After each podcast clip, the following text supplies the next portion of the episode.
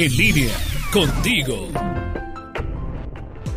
Hola, Lulu de Medina, de nuevo aquí contigo. Las vicisitudes, las adversidades, los sufrimientos, pues nadie los podemos evitar. Llegan a nuestra vida de una u otra manera, a veces nos golpean varias veces, pero siempre están en, en nuestra vida. Nadie puede estar exento de la pérdida de un familiar querido, un rompimiento con la pareja o la falta de empleo.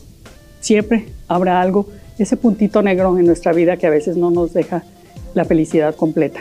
Pero nosotros como seres humanos podemos superar esas adversidades.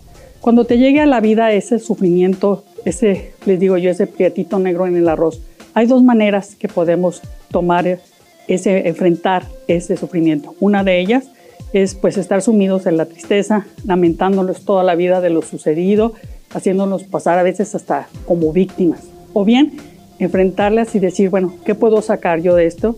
Ser el ser humano fuerte, valiente, que se rehace a través de esta experiencia dolorosa, a través de la resiliencia de la que ya hemos hablado en otras ocasiones, que nos ayuda a superar los momentos críticos y dolorosos de nuestra vida. Todo dolor y todo sufrimiento nos va dejando un aprendizaje. Lo importante es la actitud que tomemos ante ella. No es fácil y no quiere decir que por otro lado pues la hagamos a un lado. No, pero sí podemos, basados en la fortaleza, en nuestros valores, en nuestra actitud ante la vida, poder sobreponernos a esas adversidades que no las vamos a evitar de ninguna manera.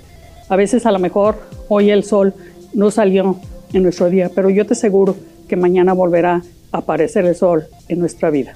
Y recuerda que las tempestades vienen a nuestra vida solo para verificar qué tan fuertes están nuestras raíces. Saludos, Luluna Medina.